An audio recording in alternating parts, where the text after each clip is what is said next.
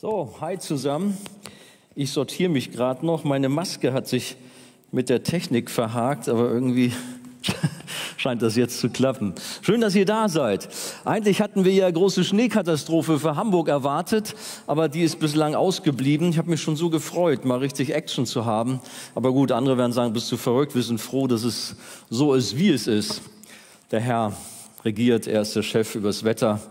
Und so ist es auch gut so.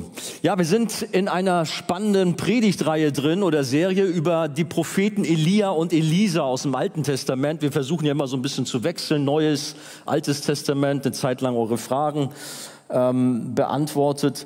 Das kommt ja auch irgendwann wieder, haben wir schon angekündigt. Und heute sind wir jetzt in 1. Könige Kapitel 17 angelangt.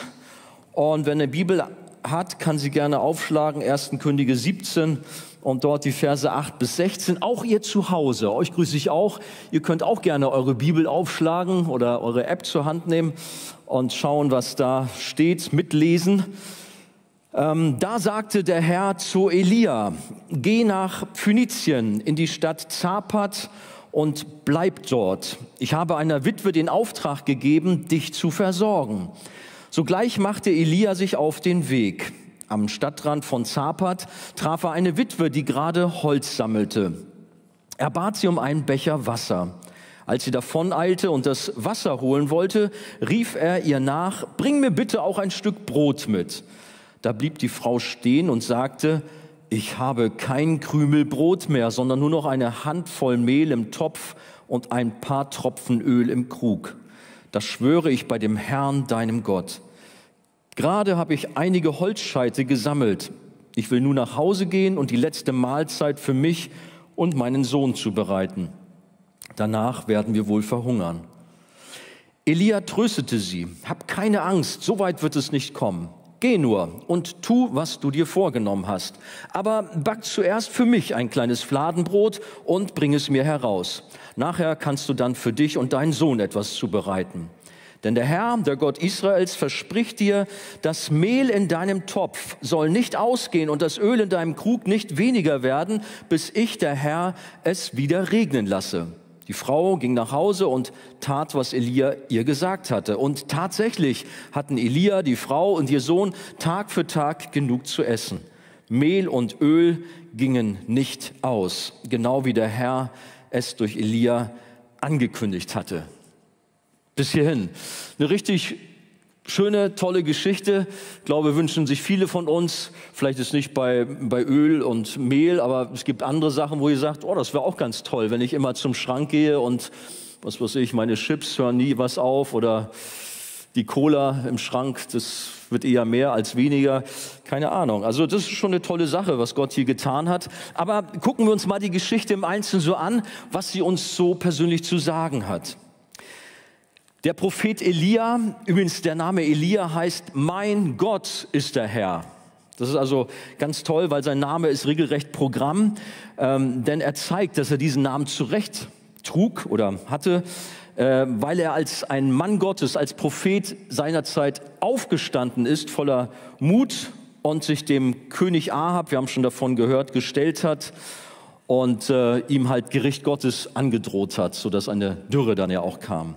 Und es war auch nötig, denn in Israel ist ein ziemlich starker geistlicher Niedergang zu verzeichnen gewesen.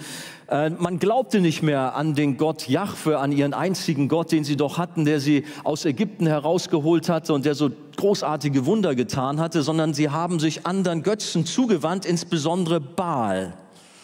Der Name Baal heißt Herr.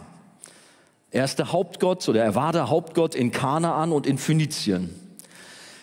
Jesus selber im Neuen Testament spricht über Satan und nennt Satan Belzebub. Und dieser Name Belzebub hat auch was mit Baal zu tun. Da sind, ja, da sind äh, ähnliche Namen auch in dieser Richtung bekannt.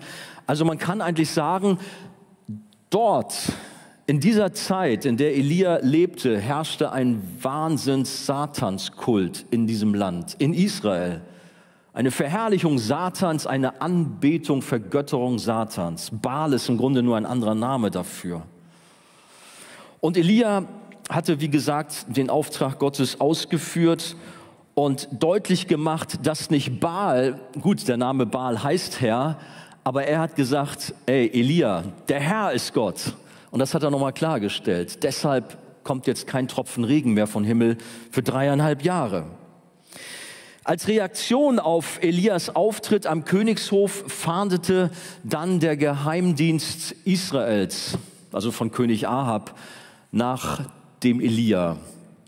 Das war letztes Mal, was wir vom Nathanael gehört haben, dass ähm, der Elia sich am Bach Krit dort verstecken musste, von den Raben ernährt wurde. Das war eine schwierige Zeit, weil die Soldaten oder die Geheimpolizisten waren überall unterwegs und einer der engsten Mitarbeiter von Ahab berichtete später dem Elia, das finden wir in 1. Könige 18.10, ähm, können wir schon mal kurz spoilern. Bei dem Herrn, deinem Gott, schwöre ich, er hat dich überall suchen lassen. In alle Länder und Königreiche schickte er seine Leute. Erhielten sie zur Antwort, Elia ist nicht bei uns, dann musste das Volk jeweils schwören, dich wirklich nicht gefunden zu haben. Also die haben wirklich alles gegeben, um den Elia zu finden aber er war gut versteckt. Wir wissen nicht, wie lange er genau dort am Bach Krit versteckt und ausgeharrt hatte, aber ich kann mir vorstellen, und vielleicht geht euch das auch so, dass man sich gut in die Lage von dem Elia reinversetzen kann. Oh ja, irgendwann war er froh, dass diese Einsamkeit dort am Bach ein Ende hatte. Ich meine, es war ganz cool, dass die Raben vorbeikamen, so ein bisschen äh, Kontakt mit ein paar Vögeln, so, das war ganz nett. Äh, aber irgendwann war das auch Alltag und es war eine schwere Zeit für ihn. Dann war ja auch der Bach vertrocknet. Er hatte kein Wasser mehr, so dass es also auch schwierig wurde zu überleben. Aber Gott hat einfach auch den Bach versiegen lassen. Aber die Versorgung Gottes war damit nicht zu Ende. Sie war da. Vor allem die Gnade Gottes war jeden Tag da. Ihr kennt diesen Vers aus Klagelieder 3, 22 bis 25. Die Güte des Herrn hat kein Ende. Sein Erbarmen hört niemals auf. Es ist jeden Morgen neu. Groß ist deine Treue, o Herr. Darum setze ich meine Hoffnung auf ihn. Der Herr ist alles, was ich brauche. Denn der Herr ist gut zu dem, der ihm vertraut und ihn von ganzem Herzen sucht. In unserer Geschichte ja, eigentlich auch vorher ging es auch schon darum, geht es um Gottvertrauen. Und heute insbesondere so die Überschrift der Predigt heißt, Gottvertrauen bringt Segen. Gottvertrauen bringt Segen. Elia wurde am Bach Krit von Raben versorgt, aber die Versorgung ging jetzt weiter. Es verlagerte sich nur von dem Bach Krit hin in diese Stadt Zapat. Gott zeigt uns mit dieser Geschichte, dass wir ihm absolut vertrauen dürfen, auch wenn die Herausforderungen groß sind. Vielleicht bist du gerade hier und du hast echt viel auf dem Zettel und manches, was dich richtig runter macht, runterzieht. Aber du darfst wissen, dass Gott da ist und dass er, so wie er mit Elia damals war und einen guten Plan für ihn hatte, dass es auch für dein Leben gilt. Und wenn du Gott vertraust, dass du am Ende dann erleben darfst, wie er dich belohnt, wie sein Segen in Hülle und Fülle fließt. Das Erste, worauf ich eingehen möchte, die Herausforderung im Glauben annehmen. Jeder von uns hat Herausforderungen, aber wie gehst du damit um? Nochmal unser Text, da sagte der Herr zu Elia, geh nach Phönizien oder andere Texte, vielleicht bei euch hat er aus der Hoffnung für alle gelesen, die sagen, geh nach Sidon, das war dieses Königreich, aber ist die gleiche Ecke halt mit gemeint, und dort in die Stadt Zapat und bleib dort. Ich habe einer Witwe den Auftrag gegeben, dich zu versorgen. Und dann heißt es, ja, Elia, der war dann am Überlegen und nochmal und nochmal. Nee, es heißt, sogleich machte Elia sich auf den Weg. Er fackelte nicht lange. Und am Stadtrand von Zapat traf er eine Witwe, die gerade Holz sammelte. Gottes Wege sind nicht immer einfach und leicht. Man stellt sich das so schön vor und ja, irgendwie jetzt bin ich mit Jesus unterwegs und alles läuft so von alleine. Aber ich denke, ihr wisst, wie es manchmal doch auch schwierig ist, wie es manchmal dann auch hier und da auch hakt und der Weg von Gott ist schwer und kompliziert. Und bei Elia war das nicht anders. Er wurde nicht an dieser Stelle von einem feurigen Wagen abgeholt und von dem Bach Krit in die Ortschaft Zapat gefahren oder geflogen. Ihr kennt die Geschichte, kommen wir ja noch zu, dass der Elia mit einem feurigen Wagen abgeholt wurde und gleich in den Himmel durchstarten durfte. Auch eine einzigartig tolle Geschichte. Aber das war da noch nicht so. Der Elia musste zu Fuß laufen, aber er nahm die Herausforderung dieser schwierigen Reise willig aus Gottes Hand. Und ich habe gedacht, lass uns mal vier Herausforderungen für seinen Glauben im Hinblick auf diese Reise näher angucken. Das erste, Gott schickt ihn auf eine lange Reise, offensichtlich ohne große Wasserversorgung. Das sind so Kleinigkeiten. Der Bach war ausgetrocknet. Gut, nun könnte man sagen, er hat sich vielleicht einen großen Vorrang noch, Vorrat noch angelegt irgendwie. Aber das steht da auch nicht. Sondern ich habe vielmehr daraus entnommen, er ist sofort losmarschiert im Glauben, dass Gott mit mir sein wird auf dieser langen Reise und dass er mich auch versorgen wird, auch wenn er zunächst mal eigentlich gar nichts hatte. Denn die Reise, die war tatsächlich beschwerlich, die ging quer durch ein wildes, zerklüftetes, trockenes Land. Ich weiß nicht, äh, ob ihr überhaupt wisst, wo der Bach Krit ist. Das war also so ein Wadi, also ein Bachbett, was nur hin und wieder mal mit Wasser gefüllt war. Ähm, das war im heutigen Jordanien gelegen, so ein bisschen nördlich vom Toten Meer, also auf der jordanischen Seite. Und von da musste er dann so schräg diagonal rüber bis nach ja, Zapat, Sidon. Sidon gibt's heute auch noch. Das ist südlich von Beirut, Libanon. Strecke von ungefähr 150 Kilometern, was bei der damaligen äh, Wildnis, den Zuständen, wilde Tiere und natürlich keine richtigen Straßen und so weiter, da hat man vielleicht maximal 20 Kilometer pro Tag geschafft.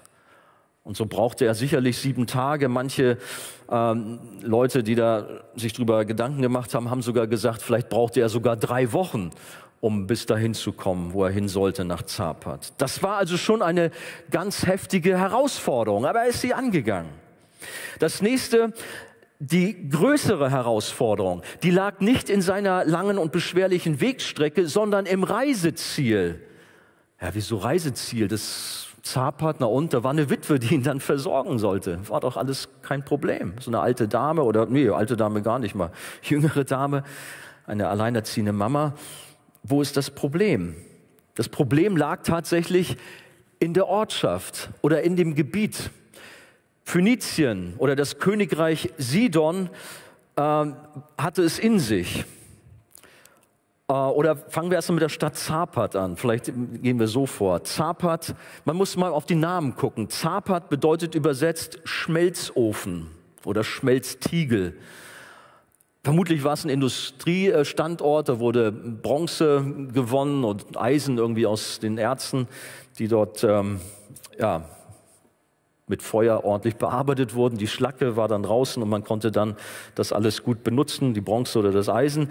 Das war vielleicht der Ort an sich, aber Gott hat den Elia dahin geschickt in diesen Ort. Und für Elia selber war das auch so ein Schmelzofen.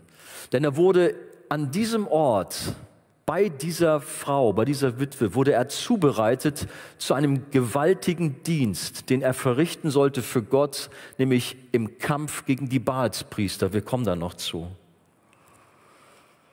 Elia sollte sich vorbereiten im Kampf gegen die Baalspriester.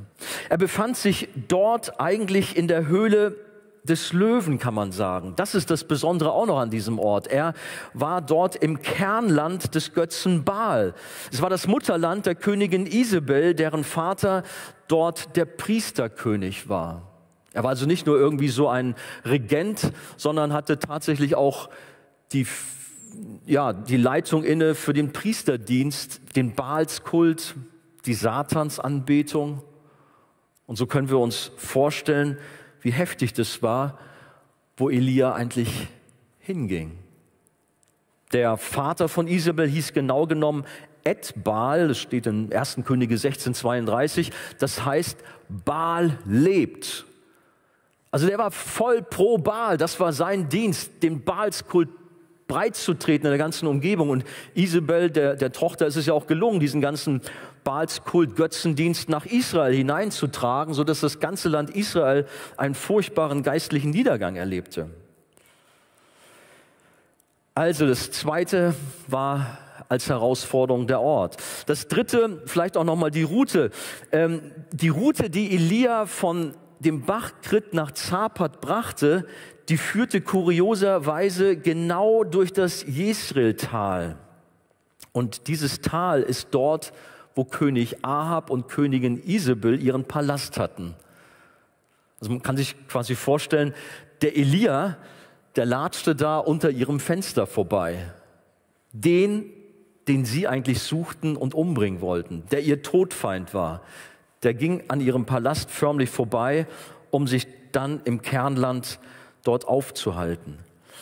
Aber Elia war getrost, auch wenn es durch das Tal der Todesschatten ging, um mal diesen Begriff aus dem Psalm 23 zu benutzen, dort dieses Jesreel-Tal. Aber für ihn hieß es auch, ich fürchte mich, mich nicht, weil mein guter Hirte ist bei mir und der bringt mich sicher ans Ziel. Und so war es auch. Er hatte keine Angst. Das vierte dann die Herausforderung.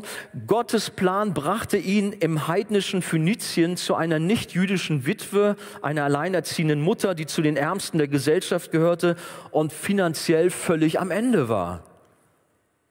Aber eigentlich sollte sich doch diese Frau, diese Witwe um ihn kümmern, sein Quartiergeber sein.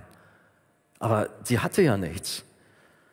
Gott hatte ausgerechnet bei ihr sein Quartier geplant und Elia wusste gar nicht, wer sie war. Gott hat nicht gesagt, hey, das ist eine Frau in Zapat, die ist auffällig, weil die so einen roten Hut hat mit irgendwie einem gelben Punkt oben drauf oder was weiß ich. Er hat keine Ahnung gehabt.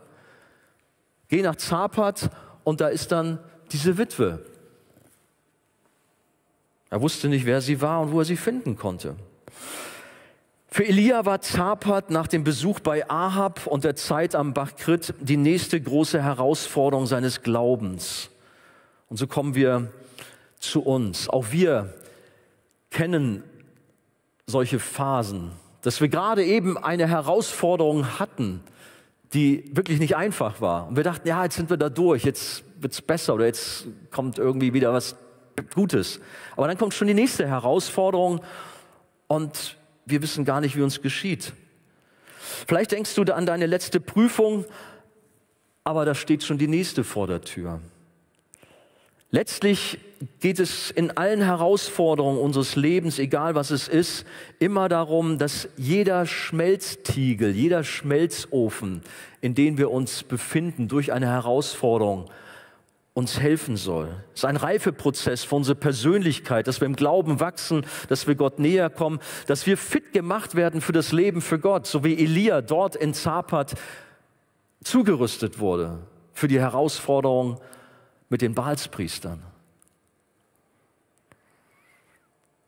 Diese Zeiten sind nicht angenehm und kosten Kraft, kosten Geduld, Denken wir an einen Ofen, einen, einen wirklich buchstäblichen Ofen, in dem Tongefäße gebrannt werden. Warum macht man das? Damit sie überhaupt erst zum Dienst zu gebrauchen sind. Sonst zerfällt so ein Tongefäß. Es muss gebrannt werden, damit es brauchbar ist. Und wir sind als Kinder Gottes auch Gefäße oder Werkzeuge zur Ehre Gottes und Gott benutzt ganz bewusst Leidenszeiten, um an unserer Persönlichkeit zu arbeiten, um uns zu modellieren, an uns zu formen, so wie er es möchte, um uns brauchbar zu machen.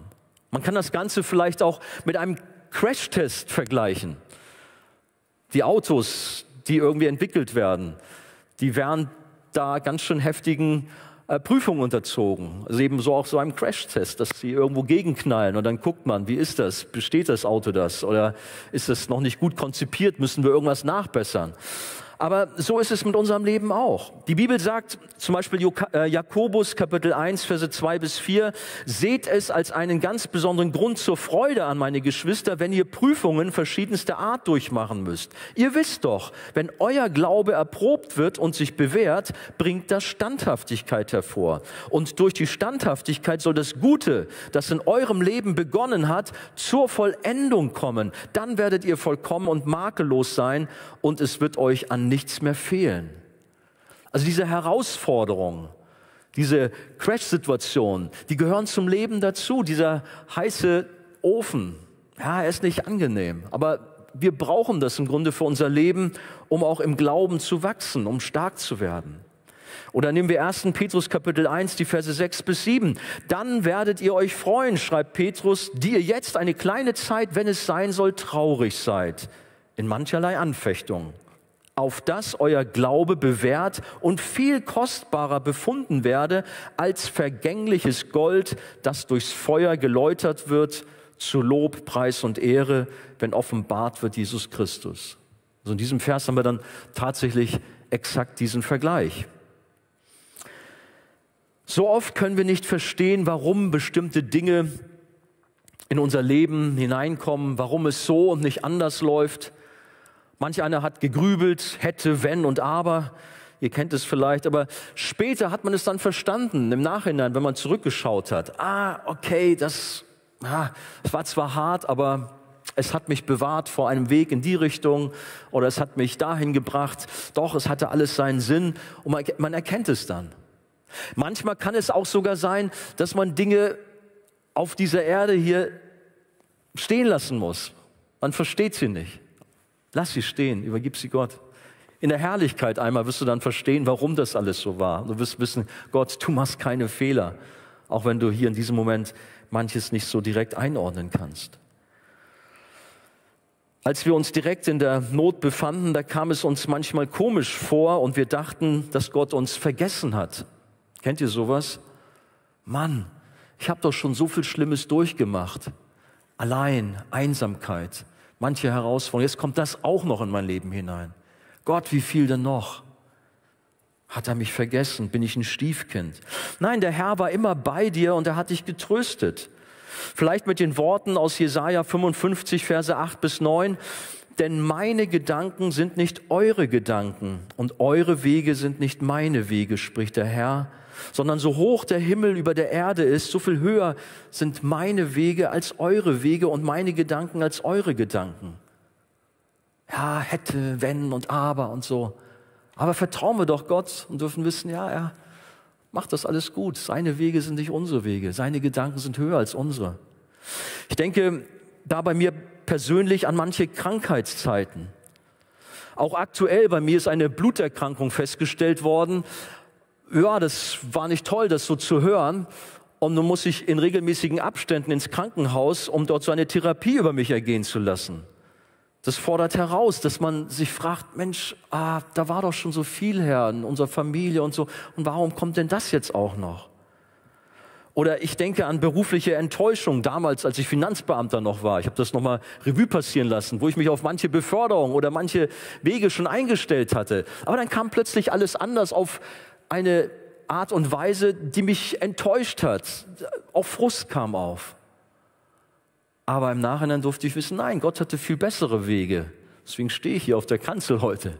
Gott wollte nicht, dass ich weiter dort im Finanzamt meinen Dienst mache, sondern er wollte mich in seinem Reich haben. Und dann waren da unterschiedliche Auseinandersetzungen mit vielen bestimmten Menschen in meinem Leben und sind es auch noch.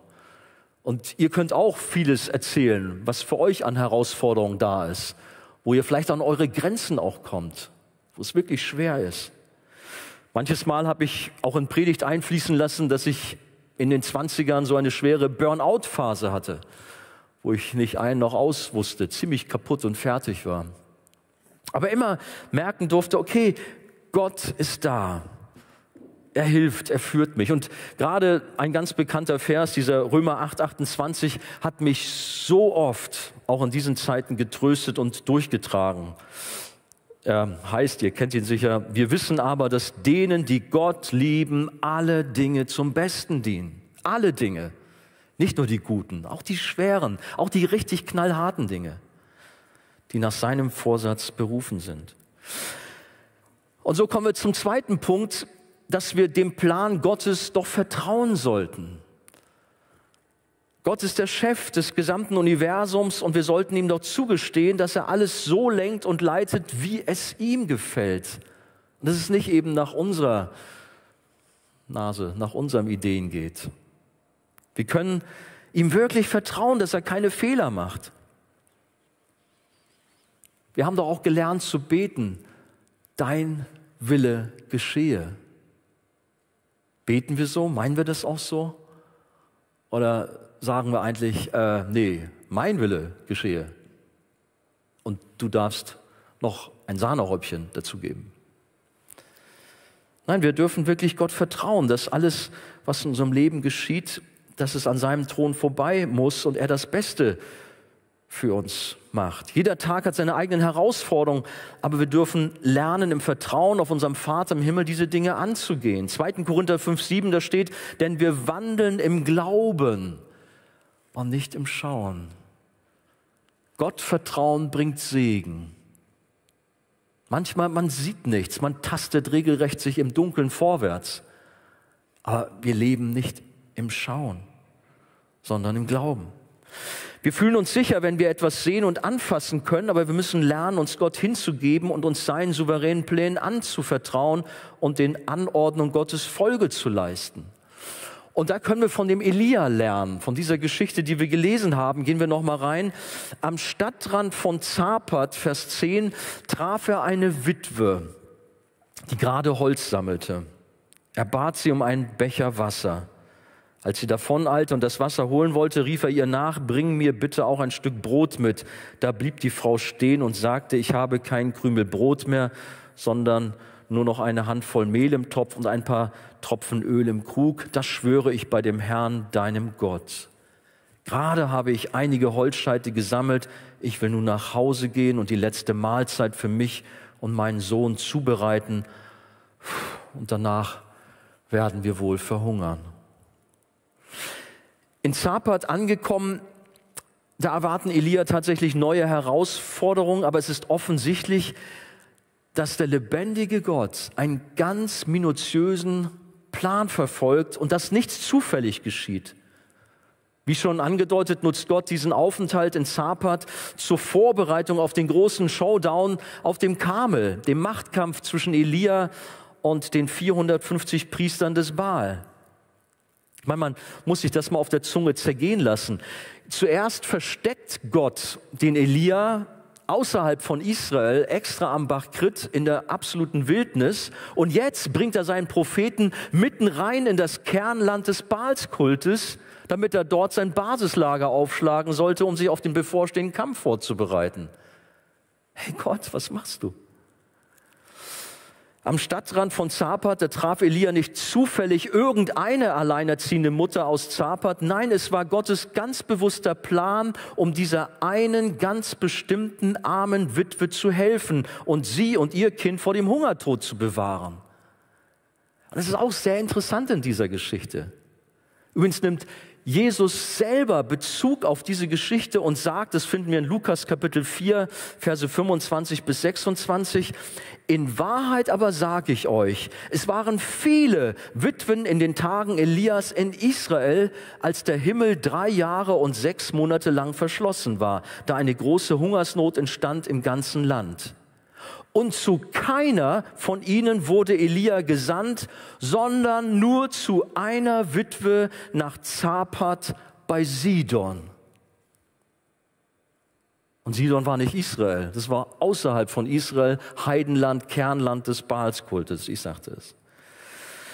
Hey, es gab damals so unglaublich viele arme, notleidenden Witwen in Israel, dem Volk Gottes. Gott was ist mit denen? Aber Gott wollte nur dieser einen speziellen Witwe außerhalb von Israel begegnen. Warum? Sie hatte es ebenso wenig verdient wie all die anderen Witwen in Phönizien oder auch in Israel und überall auf der damaligen Welt. Aber in seiner unendlichen Gnade wandte sich Gott eben jener Witwe in der Stadt Zapat zu. Dabei ging es nicht nur um den Bedürfnissen einer Frau und ihres Sohnes in Not zu dienen und sie vor dem Hungertod zu retten, sondern ihnen natürlich auch die Wahrheit und das Heil Gottes als viel wichtigere Speise zu bringen. Sie hatte in ihrer Vergangenheit eine oder mehrere große Sünden begangen. Denn als ihr Sohn später starb, sagte sie zu Elia, 1. Könige 17, Verse 17 bis 18. Was hast du gegen mich, Mann Gottes? Bist du gekommen, um mich an meine Sünde zu erinnern und meinen Sohn zu töten? Also ihre vergangene Sünde, die war offensichtlich so groß gewesen, dass sie eine Verbindung zwischen dem Tod ihres Sohnes und ihrer vergangenen Sünde herstellte. Bisschen gespoilert, das kommt noch, diese Geschichte. Also eine Frau, die wirklich ziemlich üble Sachen offensichtlich getan hatte. Aber nun kam Gott in seiner Gnade ausgerechnet zu ihr, einer großen Sünderin, noch dazu einer Heiden und dann auch aus der Hochburg des Götzendienstes, obwohl da doch tausende anderer Frauen war, waren, insbesondere in Israel. Gott, warum? Gott sandte Elia, der ein Typus auf Christus ist, um einen verlorenen Menschen zu suchen und zu retten. Und er wählte die Witwe nicht wegen ihrer Frömmigkeit oder ihrer besonderen Gastfreundschaft aus, damit der Elia es dort ganz gut haben sollte. Nein, es war Gottes freier Entschluss, aufgrund seiner Gnade und seiner Barmherzigkeit zu dieser speziellen Frau dort in Zapat. Tja, Komisches, schwieriges Thema. Hiermit zeigte natürlich Gott dem Elia, dass er nicht nur Israel im Blick hatte, sondern auch außerhalb von Israel sich Menschen aussuchte und zu sich zog. Und hier ist ein Thema, oh Mann, ja, ich mag es ja fast nicht aussprechen, das Thema der Erwählung von bestimmten Menschen. Das hört man, sofern man nicht äh, zum Umfeld der Arche gehört, eigentlich fast nie irgendwo oder sehr selten wird das angesprochen. Aber immer wieder gibt es Geschichten und sehr viele sogar in der Bibel, da leuchtet das hervor, so wie eben auch hier. Ich konnte dem nicht irgendwie ausweichen, dass sich Gott also hier eine ganz bestimmte Frau erwählt hat, während er tausende andere überging und sich selbst überließ und nicht wenige starben dann in der grausamen Hungersnot. Naja, die Witwe, die hat mächtig Glück gehabt. Nee, das war kein Glück, das war Gnade. Und es ist nicht unfassbar, dass auch Gott dir gnädig gewesen ist. Dass du heute hier sitzen darfst, im Glauben an den lebendigen Gott, dass du nicht irgendwo dein Leben an die Wand gefahren hast in irgendwelchen furchtbaren Sünden, sondern dass Gott dich da umgelenkt oder herausgeholt hat. Das ist Gnade Gottes. Warum ausgerechnet du? Hast du mal darüber nachgedacht? Welche, welche Liebe dahinter steckt, dass Gott dich gesehen hat, dass du ihm nicht egal warst, und dass er genau dir nachgegangen ist. Klar, wir fragen immer, ja, aber das sind noch so viele andere Menschen. Die lassen wir beiseite. Das ist Gottes Sache, wie er mit ihnen verfährt. Aber du darfst dich freuen darüber, so wie die Witwe in Zapat, dass Gott zu dir gekommen ist und dass er dir begegnet ist. Dass du Jesus nachfolgen darfst. Wir sind ja nicht besser als diese arme Witwe aus Phönizien und unsere Sünden sind vielleicht sogar noch schlimmer als die Sünden dieser Frau. Aber Gott ist uns gnädig gewesen. Zurück zu Elia, der selbst keinen Plan hatte. Er wusste nicht, was in Zapat äh, geschehen würde, wohin er sich wenden sollte, denn es gab dort viele Witwen. Wie würde er sie identifizieren? Woher sollte er wissen, dass sie die richtige ist, wenn er durch Zufall auf irgendeine stieß? Trotzdem haben sie sich gefunden. War es Zufall? Nein. Es war Gottes perfektes Timing, auch wenn es alles ganz zufällig wirkte. Elia am Stadtrand traf er auf diese Frau. Zunächst wusste er gar nicht, dass es eine Witwe ist. Und dann hätte er auch noch denken können, dass sie die falsche ist, zumal sie ja gar kein Essen hatte, wie sie ja deutlich sagte. Da können dann schon Fragen hochkommen. Ja, Gott, du wolltest mich doch eigentlich versorgen, da zu einer Frau bringen und da kriege ich dann ordentlich Nahrung und alles wird gut, aber die hat ja gar nichts. Nein, Gott hat zu Elia gesprochen und Elia vertraute dem Wort Gottes. Und Gott hatte alles punktgenau eingefädelt, sodass es passte und sie zueinander fanden. Gott lenkt die Schritte der Menschen. Da gibt es diesen bekannten Bibelvers, des Menschenherz erdenkt sich seinen Weg, aber der Herr allein lenkt seinen Schritt. Darfst Gott vertrauen. Gott hat alles ganz genau geplant und da gibt es so viele tolle Geschichten aus der Bibel. Die Geschichte von Josef. Mann, der wurde als Sklave verkauft nach Ägypten. Warum? um nachher als Kanzler von Ägypten seine Leute durchbringen zu können, die am Verhungern waren. Oder die Geschichte von diesem Finanzminister Philippus. Der war da in Jerusalem, wollte eigentlich zum Tempel, klappte irgendwie nicht so, hat eine Schriftrolle gehabt, aber Gott hat vorgesorgt, dass dieser Mann Christus kennenlernt, indem er den Philippus, ein Jünger Jesu, an die Autobahn stellte, wo der Wagen von dem Finanzminister vorbeikommen sollte. Punktgenau trafen die sich und Philippus kommt zu ihm, erklärt ihm das Evangelium, der versteht, erfährt Christus und wird getauft. Hey, Gott hat einen super Plan, er macht das alles perfekt. Seine Wege führen immer ans Ziel und seine Pläne gehen nie ins Leere, was auch immer kommen mag. Kommen wir zum letzten, die Belohnung des Glaubens. Es gibt einen sehr bekannten Bibelvers über das Vertrauen, der lautet, darum werft euer Vertrauen nicht weg, welches eine große Belohnung hat. Geduld aber habt ihr nötig, auf dass ihr den Willen Gottes tut und das Verheißene empfangt. Hebräer 10, 35 bis 36. Wie schnell schmeißen wir hin, weil wir den Mut verlieren, weil wir Zweifel bekommen? Ja, warum ist das jetzt alles so? Und dann mangelt es an Gottvertrauen bei uns. Aber wer hingegen festhält und sein Vertrauen voll auf Gott setzt, der wird belohnt. Und das sehen wir auch in beeindruckender Weise in dieser Geschichte. Elia blieb dran und vertraute seinem Gott.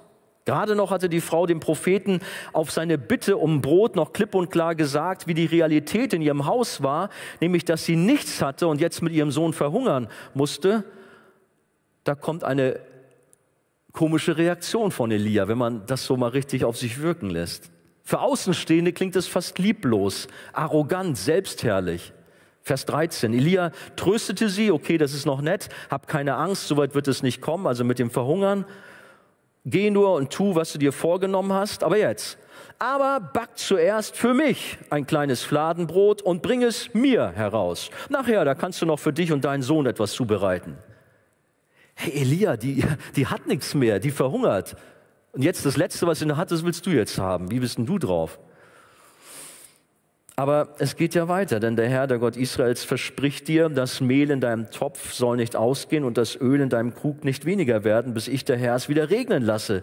Die Frau ging nach Hause und tat, was Elia ihr gesagt hatte. Und tatsächlich hatten Elia, die Frau und ihr Sohn Tag für Tag genug zu essen, Mehl und Öl gingen nicht aus, genau wie der Herr es durch Elia angekündigt hatte. Wow. Elia vertraute Gottes Zusage, dass sie seine Versorgerin sein sollte, indem er gezielt auf die arme Witwe zuging und ihr etwas abverlangte, ja, was vielleicht zunächst mal fast frech klang und an Dreistigkeit nicht zu erbieten war. Aber die Witwe, die hatte schon verstanden. Die glaubte nämlich den Worten Elias, nein, sie glaubte den Worten Gottes. Wenn ich was zu essen mache, ich werde genug haben, auch für mich selber, für meinen Sohn. Sie vertraute diesen Worten. Aber eine ungeheure Glaubensprüfung eigentlich. Sie hatte nichts mehr, aber war bereit, das Letzte, was sie hatte, auch für ihr geliebtes Kind, diesen Propheten zu geben, für Gott zu geben. Sind wir auch so? Ah, nee, das ist meins, das muss ich für mich behalten stark, das hier so zu erleben bei einer Frau, die doch außerhalb von Israel ist und mit schwerer Sünde behaftet war. Aber Gott hat sie zu sich gezogen und ihr Leben wurde verändert. Sie vertraute Gott und seinem Wort, welches durch den Propheten Elia an sie herangetragen wurde. Sie gab Gehorsam das Letzte im Vertrauen auf Gottes Zusage und sie wurde belohnt. Ihre Vorräte, ihr Mehltopf und ihr Ölkrug blieben von da an immer randvoll, sodass sie und Elia und ihr Sohn in dieser ganzen Dürrephase gut versorgt wurden und sie keinen Hunger leiden mussten. Wer auf das Wort Gottes vertraut, der erlebt Segen. Wir haben alle unsere Herausforderungen, wir haben alle unsere Fragen bezüglich unseres Lebens und unserer Zukunft. Wie steht es mit unserem Vertrauen Gott gegenüber? In Matthäus 6, 31 bis 33, da lesen wir, darum sollt ihr nicht sorgen und sagen, also Jesus sagt es, was werden wir essen oder was werden wir trinken oder womit werden wir uns kleiden? Denn nach all diesen Dingen trachten die Heiden, aber euer himmlischer Vater weiß, dass ihr das alles benötigt. Trachtet vielmehr zuerst nach dem Reich Gottes und nach seiner Gerechtigkeit. So wird euch das alles hinzugefügt werden. Wir können uns nicht Christen nennen, wenn nicht Jesus und sein Wort die Nummer eins in unserem Leben ist. Aber wenn das so ist, dann belohnt Gott uns und gibt uns alles, was wir brauchen. Welche Fragen hast du gerade bezüglich deiner Zukunft, für deine Berufsausbildung, für dein Studium? Vielleicht noch was Partnerschaftsfragen angeht. Du bist irgendwo in deiner Situation in einer Sackgasse und bist am struggeln, aber vertrau doch Gott. Nimm doch diese Geschichte von Elia für dein Leben und vertraue Gott und erlebe, wie er dich belohnt, so wie es die Witwe dort in Zapat erlebt hat. Elia hielt sich an die Zusage Gottes und vertraute ihm und ebenso auch die Witwe aus Zapat. Beide wurden belohnt und erfuhren Gottes Segen, indem sie die komplette Dürrephase auf übernatürliche Weise von Gott versorgt wurden. Jetzt könnte man natürlich viel noch über materielle Dinge sagen. Ja, wir dürfen Gott vertrauen und er wird uns segnen. Ja, das wird er auch, dürfen wir auch.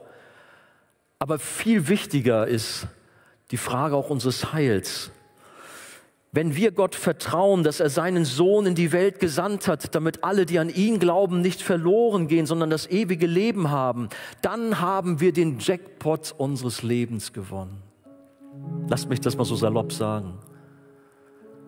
Menschen suchen überall nach Gewinnen, nach irgendwelchen tollen Dingen, die es zu erstreben gibt.